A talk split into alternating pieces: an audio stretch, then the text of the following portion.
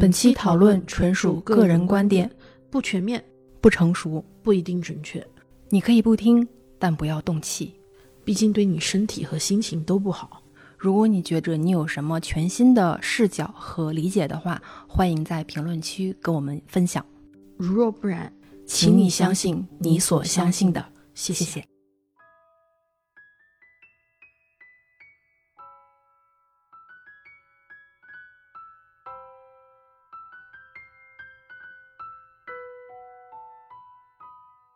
我其实一直都特别想和你聊一聊反派，就随便聊一聊这个词儿，可能概括的有点局限，嗯，应该算是呃复杂、有争议的人物形象。想聊这个的契机是之前看《甄嬛传前番外地》那部日剧，第一集里面有一个人物叫电电棍西村。电棍，对他的他的武器是电棍，电人的那个。他是一个摔跤选手，他准备退役，但是呢，他要求他的退役比赛要输掉这一场他最后的所谓的退役的这一场比赛。英泰他们是主演嘛，主演就问他们为什么，你为什么要输掉这场比赛？他就很自嘲的笑着那样说，因为反派总是要输的嘛。虽然。剧的剧情不是围绕这句话展开的，但这句话就深深的印在脑海里面，我就一直记得。我突然间就感觉这个点好像戳到我了，嗯，也许就是他们那种，他很擅长描写，就日剧有的时候他很擅长展现那种失意、落魄的那种人物形象，会让我想到，哎，好像是这样。我印象中，呃，比较深刻和喜欢的角色。都不是特别的双引号的顺利，大部分都是一些有争议的负面形象的反派形象、反派人物，几乎是没有过上好日子这样的结局。嗯，角色本身也不是非常的，就是会让你向往啊，我要成为一个和他有点像的人，或者怎么怎么有激励到你。但是他就是令我印象特别的深刻。嗯，大部分情况之下，反派都是不堪的。不道德的，是注定了要失败。对对对，就是这个注定要失败，反而让我有一点点哦，因为我已经知道我的结局是这样，所以我好像一切都看得开，或者是一切都豁得出去的那种感觉。对，就比如说正派，经常想那种古偶里面啊，天庭正派都穿白色的衣服，仙仙侠。淡淡的蓝色的衣服，而只要到了反派，那不是黑的、深色的啊！你从从妆容就有变化，嗯，要浓郁一点。在书里面，正派总是就是憨厚的，嗯，非常的纯真，体现了人人类的人美人性美，嗯。而坏人大部分时候都是冷酷的，那种坏会透露在各种细节里面。对对对。甚至有的人一出场，只要他的形象一亮出来，那个描述哈，作家一说出这个人穿什么衣服，一个眼神你就觉得，哈，这个人一定是个坏人。或者是等你看电视剧或者看电影的时候，这个人物一登场，就会有人说，这人一看就不像好人。对，也也许是刻板印象，也许是先见为主，甚至对有的时候你就会发现，比如说 TVB 里面的那个坏人，通常都不是那种乍一看的那种傻坏的傻坏的，嗯，一定是什么。心理变态，但是表面上特别正常啊，对对对，但是他的正常又和正常人的正常不一样的正常，嗯，而且你总能感觉他有点不太一样，对，最后他一定会被绳之于法，但是从开始就知道啊，这个人跟别的人不一样。好的角色其实不限什么正派或者是反派，他只要是塑造的比较立体，没有那么扁平化的，我就都还挺印象深刻的。我想跟你分享几个我喜欢的反派的角色，还有一个是一大类型。有几个角色是我印象特别深刻的，最早让我觉得反派非常有魅力的，算是启蒙，是看一系列的动漫作品，他们可能依托于动画片这样的呈现视觉效果，他们就会把反派塑造的格外的成功。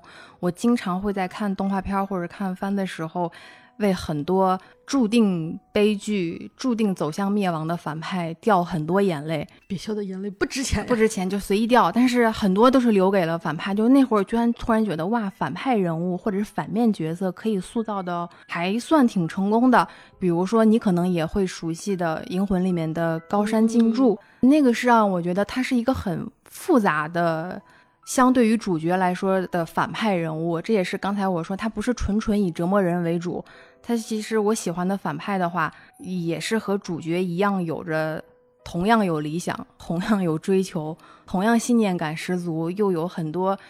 呃人类都应该有的那种好的品格。但是他和坂田银时又曾经是好朋友，但走向了截然不同的道路。那他可能就选择伤害别人，或者是做一些破坏的事情，去达到他心中所追求的什么理想的世界。而主角一方银时他们会选择保护啊，或者是维护正义善良来坚持自己的。这是我最早对反派的一种双引号的好印象的启蒙。后来看了很多很多剧，但也没有特别多啊，可能还有别的更多更有意思的人物。但是在我印象中里面特别深刻的近几年的国产剧里面，有一个印象特别深刻的角色，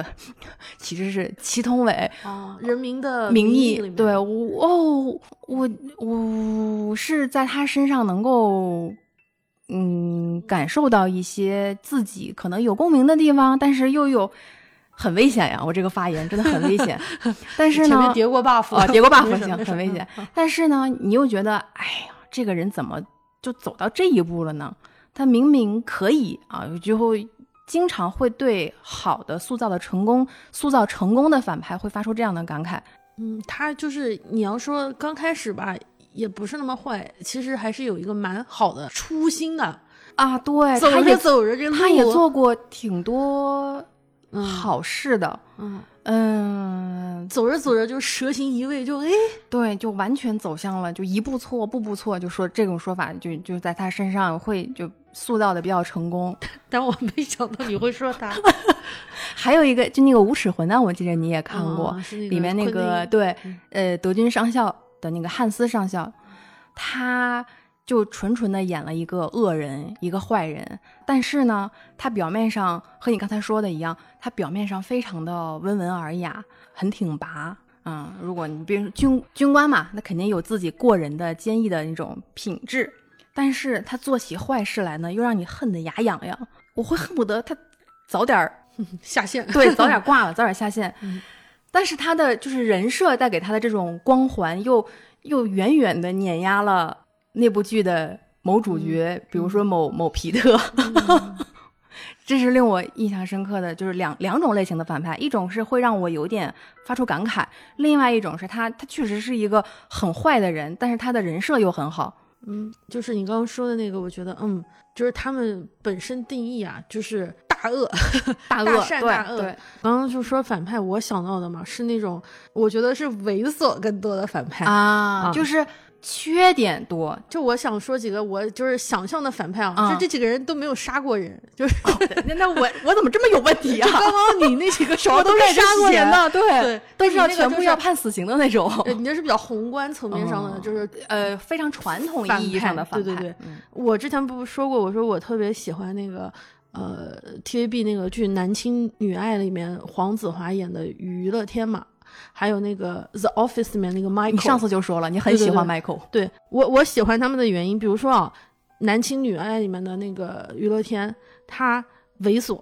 抠门、无赖；那个 Michael 啊，荒唐、无能、脆弱。怎么说？就是我觉得他们身嗯上充满了那种迷人又可爱的那种人性的弱点。对对对，哦，你说这个，我还补充一个和你说法一样的，早年啊，还是我们应该还是学生时期或者是大学时期，那个时候有一部特别热门的韩剧叫《爱上女主播》，韩剧这个名字好韩剧，但它但是它好像另外又有一个名字叫《夏娃的诱惑》，呃，但是那个女主播其实应该我看的那个版本应该叫《爱上女主播》，是讲两个主持人，呃，从不显眼到一步步成长为一个优秀的主持人的这么个故事，但是它其实是个爱情故事。里面的女二叫徐颖美，她是金素妍演的，她手上没有沾血啊，她应 应该是。啊、我想象一下，但是她 无所谓确实是无所谓。这个不嗯不限制，嗯就是他完全展示了一个我们所谓在世俗生活里面绝对不想成为的一个人。嗯没有人说，哎呀，你好好生活，好好学习，好好长大，长大以后要做一个徐美这样的人，没有。我们都是被寄托于是你要做一个像女主角真善美，她叫真善美，翻译成中文名叫真善美。你要做一个像真善美那样的女孩、女人就是人，你才会过得幸福。没有人会说你要像女二一样，但女二特别有魅力的点也在于她足够的有心机、有欲望，做事对人很果断，不犹豫，同时呢又不择手段，又好看。对，那不好看的怎么能做那种让人印象深刻的反派呢？马文才旁边的几个打手，你还记得长什么样吗不？记得，对不对？对对对，就一定还是得反也要反的有特色。是的，是的，是的。所以当时哇，这个角色哦，他真的是集合了身上很多。就优缺点都有，只不过缺点和局限或者是怎么样，他心里的那个阴暗面更明显一点，所以导致他看起来很像一个坏人。他在那部剧里面就是可以说就是一个最大的反派，不择手段，为了自己的前程或者为了自己需要更好的生活去伤害女主，去伤害什么他喜欢的人之类的。但我觉得他就是一个很真实的人，嗯，我们有的时候老会说自己什么一事无成啊，或者是嗯没有什么进取心啊。但是像他这种格外有进取心的呢，我们又会说他很自私自利、不择手段啊。你为了想要你的一，你想争取你的一切，你就会花尽心思什么什么的。嗯，但是我觉得从来很少，之后很少会会把人阴暗的那些想法会很坦荡的展示出来，而他就是非常坦荡的说，我就是这样的人。嗯，这些可能，嗯、都还是比如说他已经有了社会阅历之后哈，已经成长到一定的阶段，在他的人生道路之后做出了这些。王朔的看上去很美，之前被张元导演改成了那个同名的电影，里面有一个角色方锵锵，嗯这是我小时候知道的比较早的小坏蛋，嗯，就是小反派，就觉得是说，呃，方锵锵因为他没有小红花，他想得到小红花，但是他突然被送到幼儿园去，他和规则格格不入啊，他想拉屎拉不出来，嗯没有小红花，他上厕所之后没有主动洗手，所以他又成了一个小反派。他之前一晚上做了一个梦，不小心尿床了。他一直是一个小坏蛋的角色，有小红花的都是老师眼中的正派。他没有说我要获得多么大的成功，因为所有人都有小红花，只有他没有小红花。他特别特别想要这朵小红花，他想像那个班长一样把衣服穿好，给大家表演一下，得到一个小红花。结果他就穿那个套头衫，他怎么都头都套不出来。他也非常的着急，可是，在上面他依然被羞辱，就是，嗯，说你就不能给小红花，你就会觉得就是他连吃饭上厕所都要挨批评，又变成了一个小反派，在所有的里面都格格不入。哎呀，这个反派门槛太低了，随随便便实现一下都能实现。我就想到小时候有一次，我很想喝水，我真的好渴，好想好想喝水。但我又好想好想尿尿，然后我就要先喝一口水，再去尿尿。我们家里面人就说：“你都要去尿尿，你为什么要喝水呢？你不多此一举吗？”然后就会这样，我就说口渴是真的，想尿急尿也是真的。但是我也不知道为什么就是这样，可能跟规则，别人觉得你喝水才想上厕所，那你不喝水不就不上？然后那一刻我就变成了一个反派，就是因为你没有对像一个反面的例子，我没有成为这个小红花一样的人物规则，对，你要是把看上去很美提到一个更高一点的高度，你会觉得，哦，原来只有符合小红花规则的人，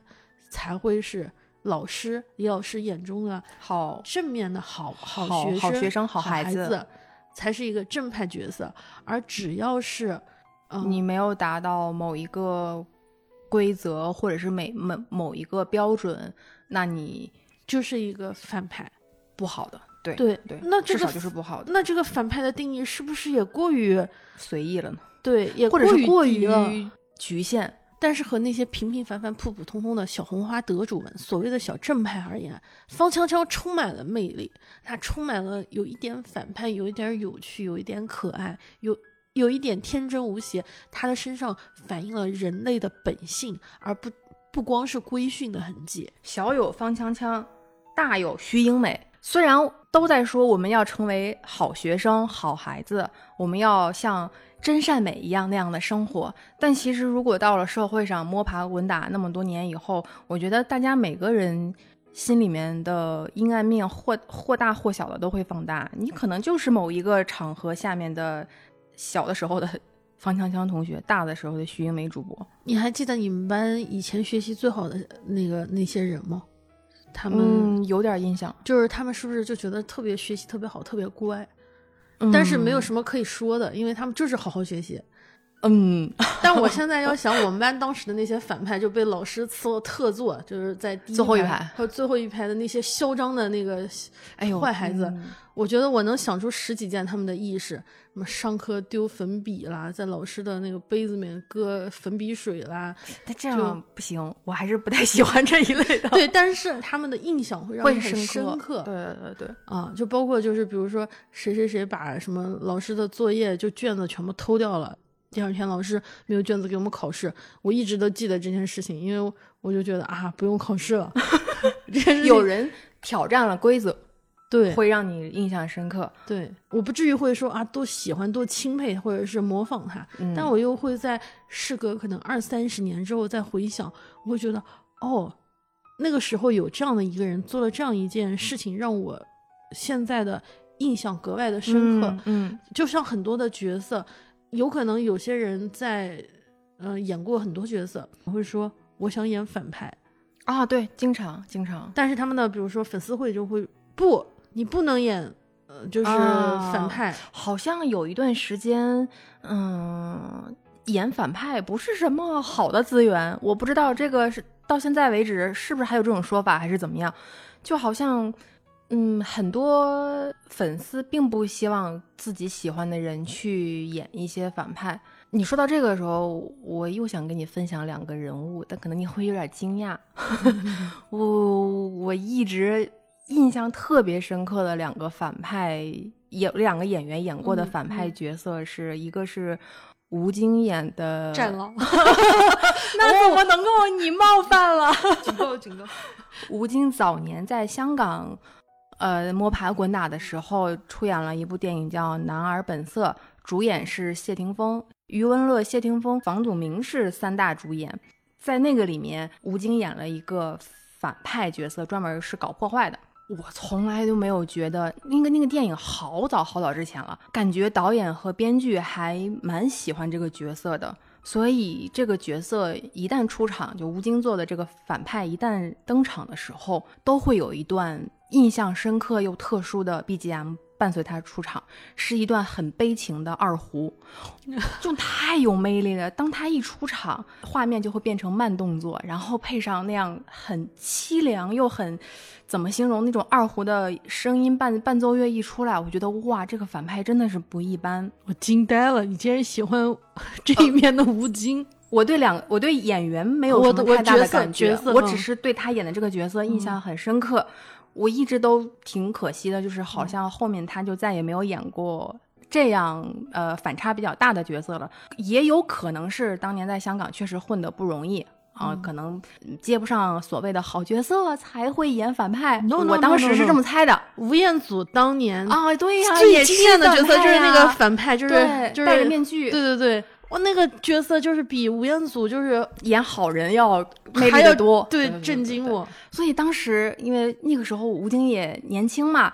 看完《小李飞刀》，然后再看他演这个，我就觉得哇，他还蛮适合演这一类角色。而且那个反派不仅仅是表现他是一个坏人，然后有什么呃音乐呀、什么电影镜头的加持，而是他的这个人物小传其实也挺丰满的。他有他自己坚持的东西，他有他珍惜的兄弟姐妹，就好像他的所谓的一点点柔情有专门给几个人去展现，但是他也足够的坏，他搞破坏，他杀人，他和警察怎么怎么怎么样，他注定是要被嗯，哒哒哒哒哒消灭的。他在戏里的某一段部分的时候还碾压了三位主演，因为他毕竟是武打武打影我天，如果要是一个反派啊，就是特别窝囊，你就会觉得，你会觉得你演什么反派呢？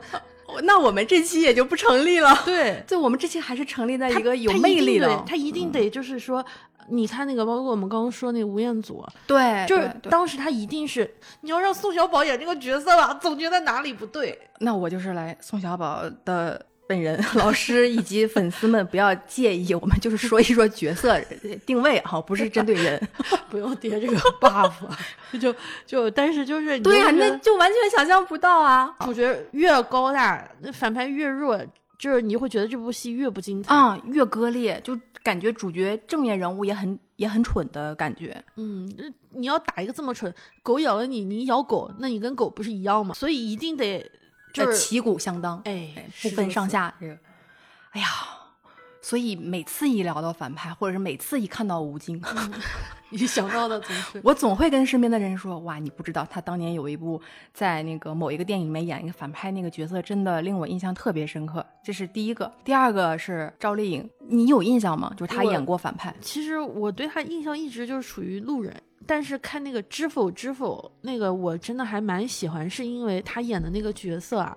没有那么单纯，就是嗯是女主，是一个所谓的好人、好角色，但是呢，也充满了小心计。是的，是的，否则她没有办法在那样子的大家庭里面存活。是的，她有她的精明的地方，就包括她选择她的嫁人的路线规划，以及她最后决定和那个顾二叔，就是狼狈为奸，开玩笑，就是他们俩成为就结合之后，呃，联盟。对，嗯就是形成了一对夫妻伉俪。我觉得就是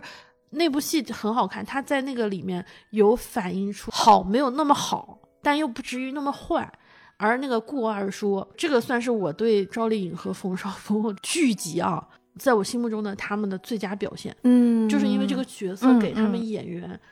加分了，加分让我对他们印象非常嗯好。他早年还有一部作品演的，其中演了一个反派形象，但是这个反派形象就很纯粹啊，就是嗯纯纯的反派。是，哎呀，这个电影我也不喜欢，我也觉得这个电影拍的很烂。它应该叫《宫锁沉香》，哦，应该是当年宫那个系列很流行的时候拍了一个电影版，也是结合了好多，邀请到了好多当时以及现在嗯，还挺火的人集合在一块儿演的，呃，应该是双女主还是谁是女一女二？到现在我也不知道，也不清楚。周冬雨演了一个正面的角色，嗯、赵丽颖在里面的角色是和周冬雨的角色是从小小的时候就结识了，然后两个人相依为命，一起互相搭伴儿。在宫里面做宫女，然后想是呃两个人要互相保护、互相依靠，然后看能不能自己争取过上什么好日子啊之类的。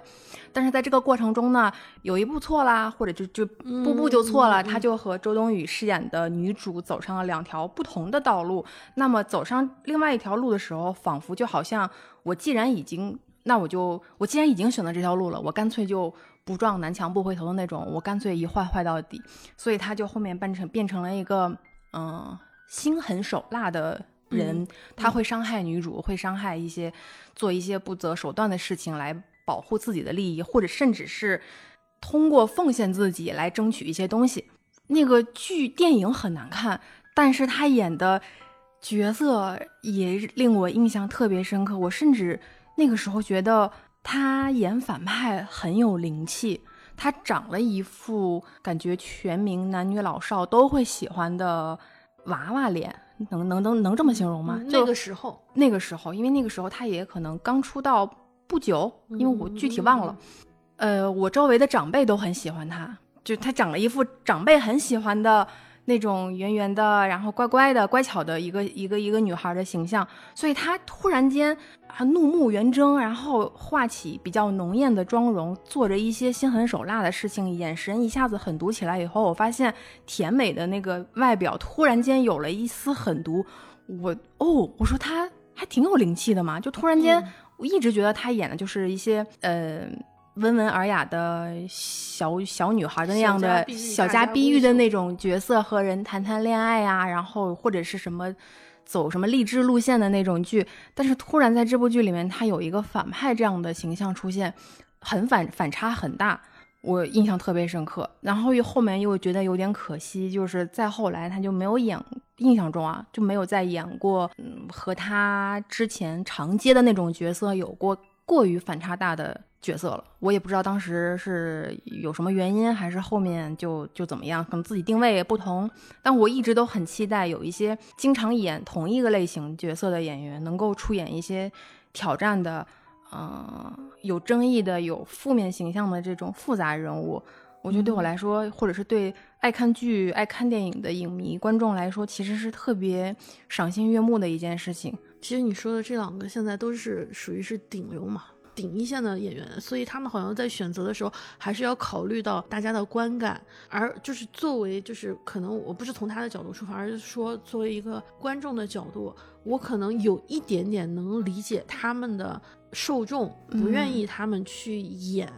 所谓反派角色正义的，嗯嗯比如说，我以前，我就我个人来说，我也会希希望我喜欢的作家在专业和道德上都没有任何的瑕疵。我以前特别喜欢那个作家罗素，《通往嗯幸福之路》啊，写的多好。后来我发现他离婚了好几次，出轨。我嗯心里面想，呵，你怎么能写出这种书来？我就我就忽然就觉得，嗯，你落差太大了。嗯，你教我通往幸福，然后你自己你在那自己就我就会觉得，后来发现其实可能也不是那么相关。早期我比较喜欢 Woody Allen，嗯，但是乌迪艾伦因为哦他和他的养、养女的事件，他的道德上有极大的瑕疵。但我喜欢的又是那种刻薄、尖酸的知识分子，絮絮叨叨的讲理。你说他道德上面是不是有瑕疵？我觉得还是蛮有瑕疵的。嗯之后我就是包括就是从这些所谓的作家演员到我自己可能现实生活中喜欢的男生，我都会希望是说，哇塞，我希望他们是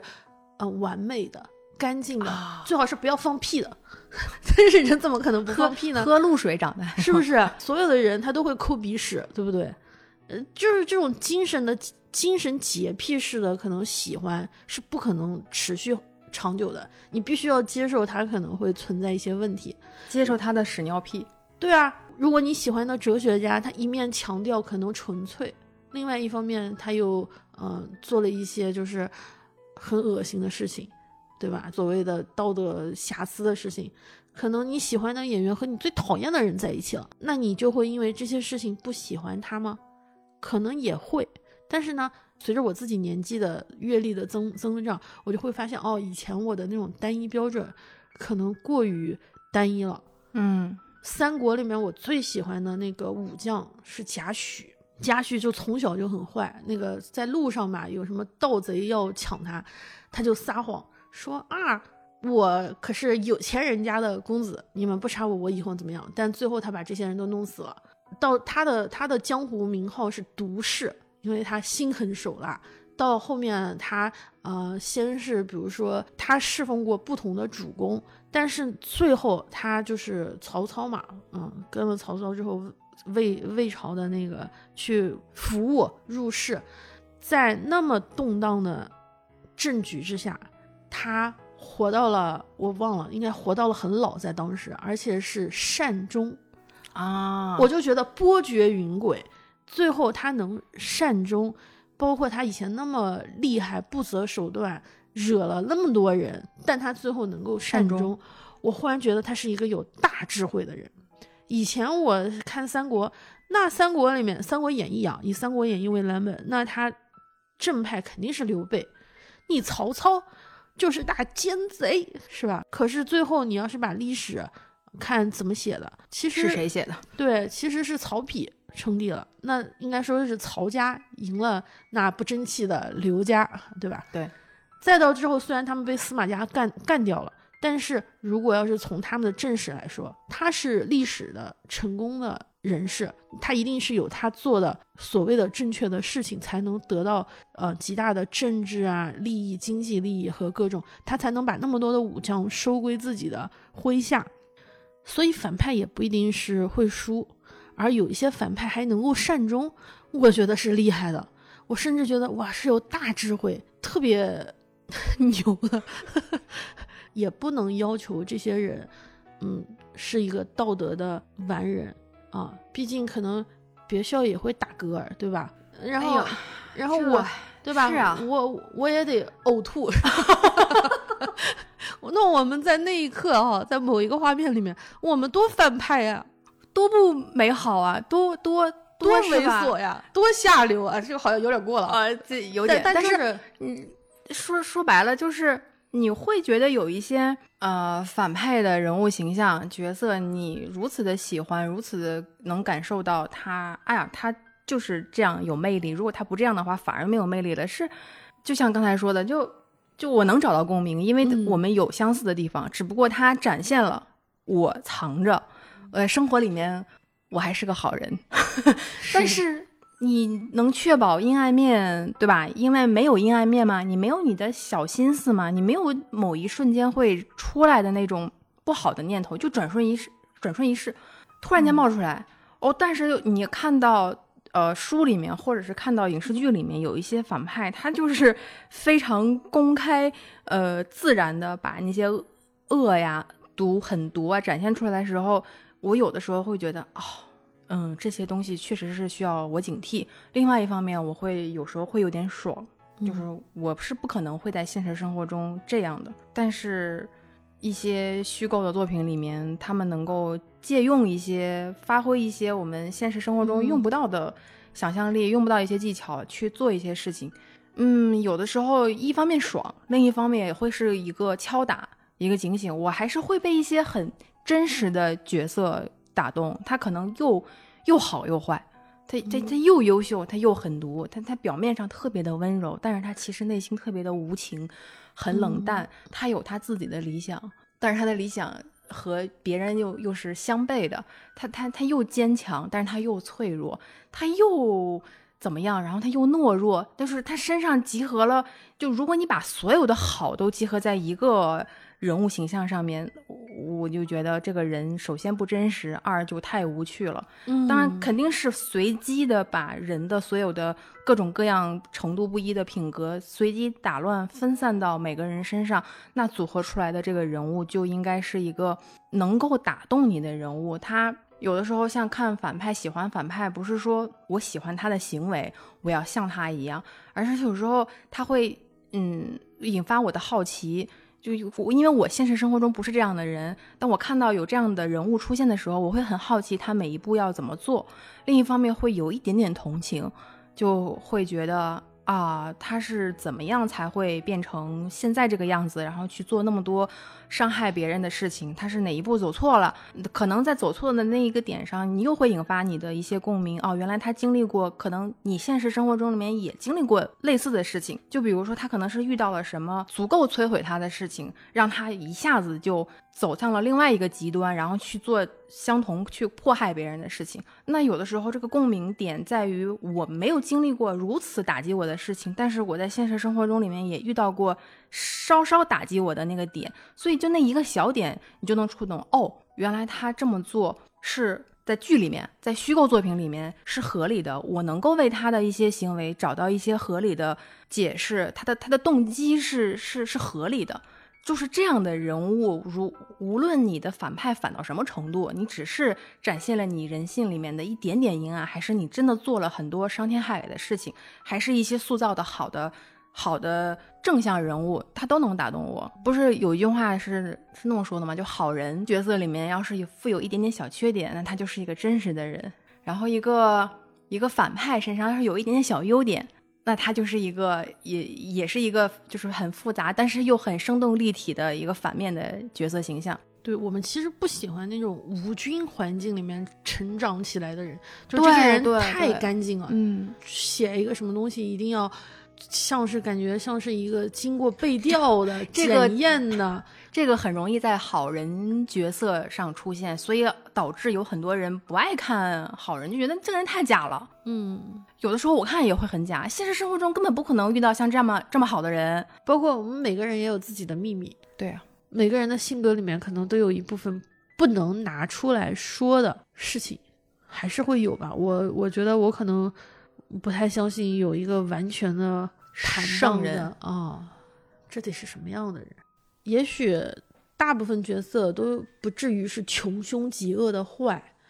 但是呢，他的定位应该说是还是相对是主角或者是主流话语的一个对立面。但是我嗯总觉得就是一定就是文艺作品啊，跟现实生活它是有差距的，你不能以那个想我法作为现实审判，你要做的话，那完全的想象空间就被扼杀了。你经济、政治、文化发展到不同的高度，其实每个时代的反派都在变。比如说，你好多现在的那种戏，包括那种好莱坞，那反派就是什么跨国医药生物制药集团金融大亨、哦，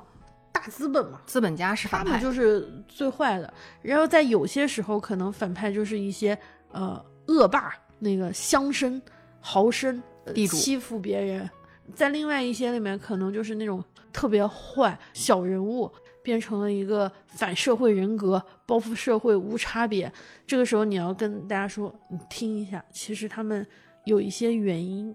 就会有很多声音说我不在乎他的动机。嗯啊、你问问受害人家属同不同意啊？啊，对你问问呃，那个被他们戕害的，比如说什么化石油化工公司毁了一个村子的环境，那那个村的老百姓答不答应？他们多无辜，对他们收的那些谁来补偿？当然收的是合理的，你问问想想，的确好像也不对。可是好像你要是要求所有的人所有的利益全部都顾及，好像又不可能。似乎是一个不太现实的。但是从很自私的角度来说，你希望，嗯、你自己，呃，所处的地方，你的家人、你的爱人们所处的地方遭遇那样的事情吗？那我肯定不愿意。不希望，我肯定希望坏事永远不要降临到我和我身边的人头上。对的对的对的。但我又没有一种完全的方法，因为它太随机了，嗯命运的随机。无常，嗯，那这些反派，我觉得他们永远不要在我身边出现，就是这种大反派，我可不想他们的手上沾着我的血，所以我又希望，哎呀，世界和平。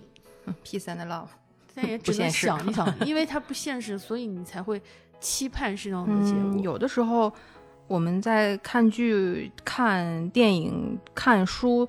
过于投入的前情况下，很容易发生那种争吵，是把虚构世界里面的坏人和现实生活中纠缠在一起，然后我们用现实生活中的观点去说这个人物怎么应该被创作出来。呃，这样的人物怎么能够存在？呃，主角也太辛苦了。呃，什么什么剧里面的其他人物好无辜，有的时候会会会混为一谈，就骂着骂着，有经常有的时候反派演反派的演员会被攻击，或者是怎么样，嗯然后又又上升到更高的程度，就直接就变成，就有的时候会让这部剧里面，或者是更多情况下不应该在过多或者是重点创作反派形象、反派人物。我一直是觉得我需要正向的鼓励，看温暖的剧集，看正正的能量给我的激励，让我觉得生活很美好。我也要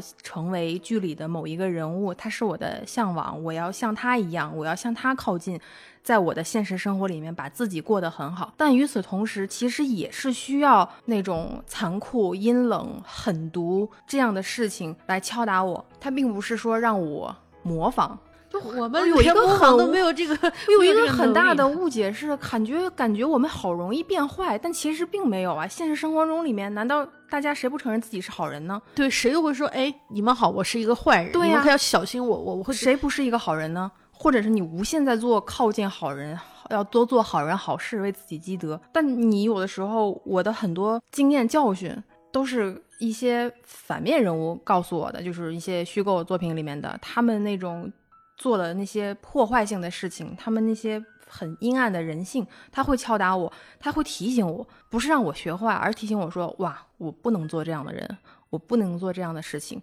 那个时候，我会站在上帝视角，有的时候就特别想站在上帝视角，按一个暂停键啊，那这个反派就不会做呃下一步会伤害别人的事情，受害者也不会遇害。那这个反派或许还有另外一个方向可以走，但事实上。我们没有办法去操控别人，你只能看着那个东西发生，在看它发生的那个同时，它就会提醒我，哦，原来是某一个环节出了问题，我如果遇到类似这样的情况，我应该告诉自己怎么做，而避免一些不好的事情发生。如果正向的鼓励宣传是一个很主流的，那我们当然是大多数时候是需要阳光的照射到我们身上的。但如果在某一些分类里面，比如说悬疑剧啊，或者是推理剧啊，或者是一些呃有限制级别的这种作品创作的时候，其实不应该太限制反派嗯人物的创作，至少不应该在这个分类里面有限制。现在有很多悬疑推理剧都没有那么阴暗，我不是说阴暗很魔族都不能叫魔族，现在叫月族。嗯啊哦是吗？这样的剧里面都在受限制，嗯，何尝不是吴军吴军培养呢？是。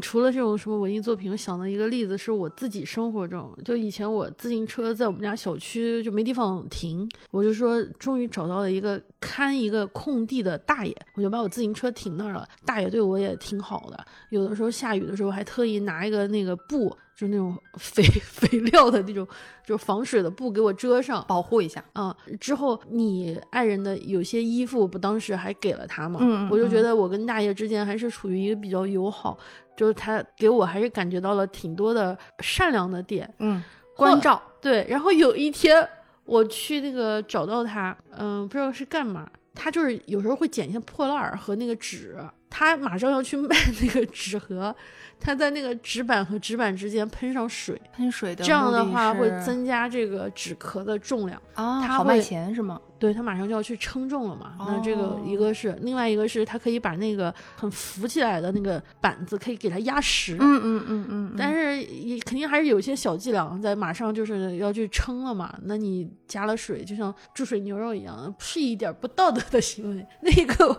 我说哇塞，这个太真实了。嗯，大家都不容易啊，什么的。那看到他那一刻的时候，我又觉得，哎呀，人其实是复杂而多面的。对啊，我永远给你呈现的是我尽量表现好的一面。我我有很多不好的时候啊，是是。但重要的一点是，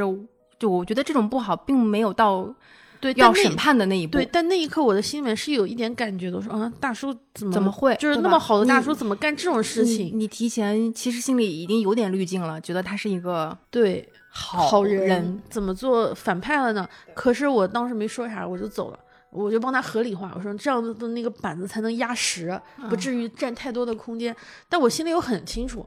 他就是为了增加重量，因为他告诉我几点有车过来，我说你在干嘛？他说你收收纸壳。那你说我是不是应该对他就是进行一个所谓的？大叔，您可千万不能这样，这是一个不诚信的行为，这是小学课本里面才会出现的事，在现实的这样的事呢？在现实的生活中，他我怎么可能会做这样的事情呢？也许会有人做吧？难道还要去举报他吗？那不可能呀！就现实生活中，我觉得，反正以我的社会经验，我是绝对不会能做这种事情的。那问题来了，在我思考这些有的没的的过程之中，就在那一周之后不到，那边重新拆迁，大叔的那个简易的棚房被拆了。嗯，他从此在我的生活中消失了，忽然之间就再没见过吗？再也没有见过了。大概就是这件事情发生两三天之后，然后贴了一个告示，我去停车，然后说最近车不要停这儿，我们这边要重建。我说哦，那什么时候才能再回来呢？他说那等通知吧。我那那段时间我就把车停到别的地方。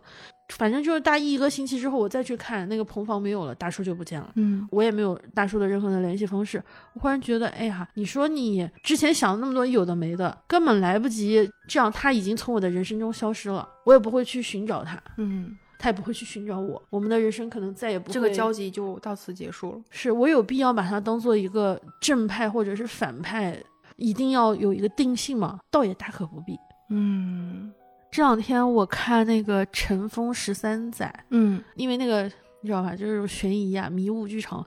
不太好透露剧情，否则的话就还没看，不要透露。对对对，就我就怕剧透。嗯，但是最后的时候有一个陈建斌和陈晓，嗯，他们俩有一段对话，在破案了之后说犯罪嫌疑人的时候，他说：基因装上子弹，性格瞄准目标，环境扣动扳机。大部分连续性凶手都有童年被虐待过的经历，这也是他们的犯罪的主要诱因。但很多犯罪家庭的孩子被幸福家庭收养之后，也就过上了正常的人生。我就看这一篇章的时候，我会觉得我不知道什么是幸福的家庭、正常的人生，但是我就觉得他从来都不是一个单一的说这个人坏，他就是坏，他有性格、有基因、有环境，他有好多好多套一环，好多好多的复杂的元素综合构成了。嗯，以前你会经常在一些有反派的剧集里面听到一句很知名的台词，我给你演一下。嗯。噔噔噔噔噔噔噔，哐哐哐，呲呲呲！就在反派奄奄一息、快要挂掉的时候，他说了一句话：“下辈子，下下辈子我再做个好人。反派死于话多。对，这句话你会经常听到这样的一句话，就下辈子我再做个好人，甚至，呃，你回到现实，再遇到一些犯罪分子我呃以后再也不这样啊，对我呃轻的机会，轻的是我以后再不这样了，重的会说那也会这么说，下辈子下辈子我再来做个好人，以及弥补以及赎罪。嗯，在现实生活中遇到这种真正的坏人、真正的反派，我以前一直有的一个观点是，就是永远是站在受害的那一方。我也不想去了解你这个凶手到底怎么怎么着，你赶紧把他判了，或者赶紧惩罚他，让他付出他相应的代价，不然的话我会气炸的，会怎么怎么样，就是那样的情绪。然后我从自从看完杜鲁门·卡波特的那本《冷血》那本书，嗯以及《冷血》改编的电影《卡波特》，就是写这个人物呃作家本人的这个人物传记电影之后，我突然间有点转向了，依旧关注受害者以及被害的这样情况，但同时但同时，嗯，我很关注凶手之前发生的事情。卡波特花了六年的时间去调查这起案件，然后为了写这本书来获得一个最准确的这样的描述吧，或者是一些最准确的数据，所以也就等于是说，他和凶手也花了六年的时间，就是与他相处了六年的时间。然后在这个过程中呢，他发现他和凶手的家世很接近，两个人的体型特征、包括性格以及自己的出身、自己的原生家庭、以前的过往经历都很相似。呃，在这个过程里面，其实是是有非议的，包括这本书出版之后也是有非议的，就是有很多人说啊，作家你是不是对凶手产生了别样的情感？有了情感连接，觉得你跟他很像。更直接的一句话是电影版，电影版的那个卡波特里面有一句台词是说，作者本人和凶手仿佛是同一个屋子里面长大的人，两个亲兄弟，只不过一个从前门走出去了，一个从后门走出去了。就我就是因为这本书以及这句台词，就突然间走向了爱看犯罪纪录片或者是记录案件的这种呃文稿啊、文章啊这样的道路上，我也在感慨，到底是为什么会有嗯如此相近的两个人经历，但确实走向了两条不同的道路。包括在演呃卡波特这部电影的主演，应该叫菲利普霍夫曼。他演了卡波特这本这个这个电影之后，他拿了当年的奥斯卡影帝。我以为就从此过上了更好的人生，包括他后面也在接触拍《饥饿游戏》系列，我还挺喜欢，当时当时很喜欢这个演员，我觉得他演的还蛮好的。然后突然有一天，我发现再得知他的消息是他突然间离世了，年仅四十六岁。然后你再发现他的死因是死在家中，身边是一堆毒品。我才去翻过头来去看这个演员之前的过往经历，发现他很小的时候，父亲就等于是抛弃了妻子和孩子啊，然后他从小就是和妈妈一起长大，包括就是等于是说他的童年非常非常的有阴影，非常非常的不幸福，以至于这是他一生的阴影，他也过得很惨。在长大之后的某一个阶段，就不小心沾染了毒品来逃避现实，可能是这样。但是在周围人的积极的鼓励和帮助下，他戒掉了一段时间的毒瘾。按照现在来看的话，是在当时确实是戒掉了毒瘾，然后慢慢的重新再获得新生一样，重新再好好生活，然后一步一步步的，终于在某一个阶段接到了卡波特这个作品的邀请，然后出演了卡波特，拿到了奥斯卡影帝，以为大家都以为他能过上更好的人生的时候，他在演之后别的角色的过程里面，受到角色本身的那个性格影响，又激发了他内心更大的阴暗面，以至于那个阴暗面彻底战胜了他正常的样子，他又开始复吸毒。呃，这样的话就一下子到了一个万劫不复的地步，最后就死于啊，就那么骤然离世了。那你说他是一个什么样的人？当时看这个看完这些作品之后，我只是在想，也是来给自己嗯学会吸取经验教训一样。就你有时候也会发出，哎，这个人怎么就这样了？这个人为什么会变呀？哎，以前好像还是一个挺好的人，怎么现在杀人了？怎么现在放火了？怎么现在做了坏事了？就很多时候我们会想，人为什么变了的这个事情，我们一直都不太敢正确的就正视他，就老会给他找各种的呃，也不算是借口、标签还是怎么样，就说啊，他一定是经历了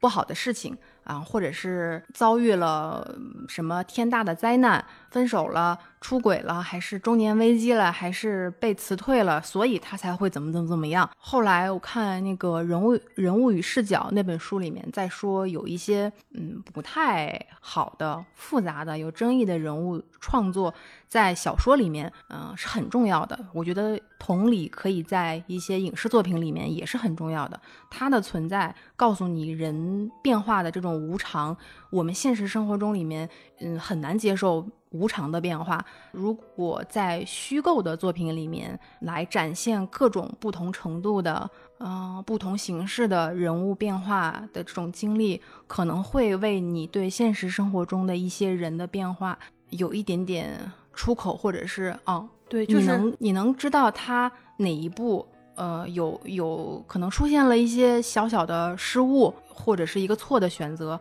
那我们想要成为好人的这些人，为了不去伤害更多的人，我们可以去避免一点这样的嗯，我们错误的选择。对，我们可以将一些非理性化的一些想象和行为放在一个相对私密的空间里面，嗯，在这个私密的空间里面，也许是暂时的抛开社会的那种禁忌、社会的枷锁、社会的规范，将有一些黑暗的东西先让它出来。发泄出来，让它帮助我们平衡一下我们可能在现实生活中可能做不到的调节情绪也好，还是呃发泄也释好，放压力也好，对对对，可能现实生活中你没有办法说脏话，但是有的时候你在那种私密的空间里面，你爆粗口，你就会很发泄，有一种渠道作为一个排遣。我们在这种时候，我们有恶趣味，但是我们又不至于受到所谓道德的宣判或审判。嗯嗯嗯，我们都有暴力。呃，力气的力啊，不是嗯那个、那个暴力量的力啊不是嗯力量的力，暴力也有愤怒，也有贪婪，就是那种七宗七宗罪里面那种种种的恶，人嘛，我们都有。人嘛，在心情不好的时候，我就是一个反派，对就心情不好的我就是一我对我自己来说的一个反派，大反派，这这可以当标题。对吧？就是你这么想想不就是嘛？我有的时候也会好想搞破坏啊，嗯我心情不好的时候，六亲不认了被子不叠了，就想要砸一下沙发，对吧？你就想发泄一下吧。也想嗷嗷一声嗷，你你总会有一些某几个很短暂的瞬间有情绪失控的那一刹那。我都有点不好意思说，说到最后又变成啊，我们总要自洽。但我们升华不到那个程度。我想告诉自己不要说这些应该怎么做，对，所以要不然我们就在这收吧。我们就收吧。我就是很喜欢看反派。对对对，我我给搞一个结论。我的我不我那我有结论，我的结论就是我希望我能再收获更多喜欢的反派角色，让心我疼他们。呃让我的精神世界丰富多彩，遍地开花。然后你的世界就像是一个天棚，温暖的角色、阴阴暗的角角色善良的角色、邪恶的角色、暖的角色、冷冷的角角色，坚强的、脆弱的、固执的、温柔的、粗开暴放的、狭隘的，多元的都有。对，就把你这个大棚子给撑起来。哎，这样的话，就大家都茁壮成长，嗯我得到了滋养，然后生活里面然后你的内心不停的每天打架，小人儿，精神分裂了是吗？最后 对，二十四个你，不是那个二二十四个乔安娜，二十四个别笑，嗯，那我就会成为一个反派耶，哇，那你能被记住哎，那也挺那那那好的耶。记不住，记不住也无所谓的耶，呃，也也行啊，都可以。都可以的耶。